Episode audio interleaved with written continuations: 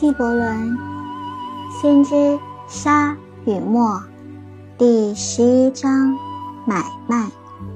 一个商人说：“给我们讲讲买卖。”他回答说：“大地给你们果实，但倘若你们只知道如何装满双手，便不该对他妄想。这是在交换大地的馈赠中，你们才获得丰裕满足。但交易若……”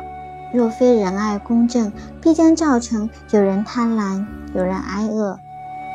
你们辛劳在大海、田野和葡萄园的人，在市场上遇到了织工、陶工和采香料的人，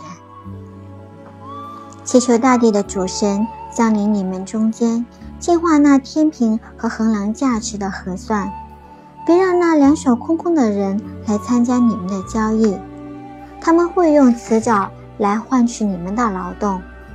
对这种人，你们应该说：“和我们一起下地，和我们的兄弟一起下海撒网，因为陆地海洋会对你慷慨大度，就像我们，就像对我们一样。”他若来了唱歌跳舞和吹箫的人，也要买他们的物品，因为他们也是采集果实乳香的人。他们带来的物品虽然以梦做成，却是你们灵魂的衣食。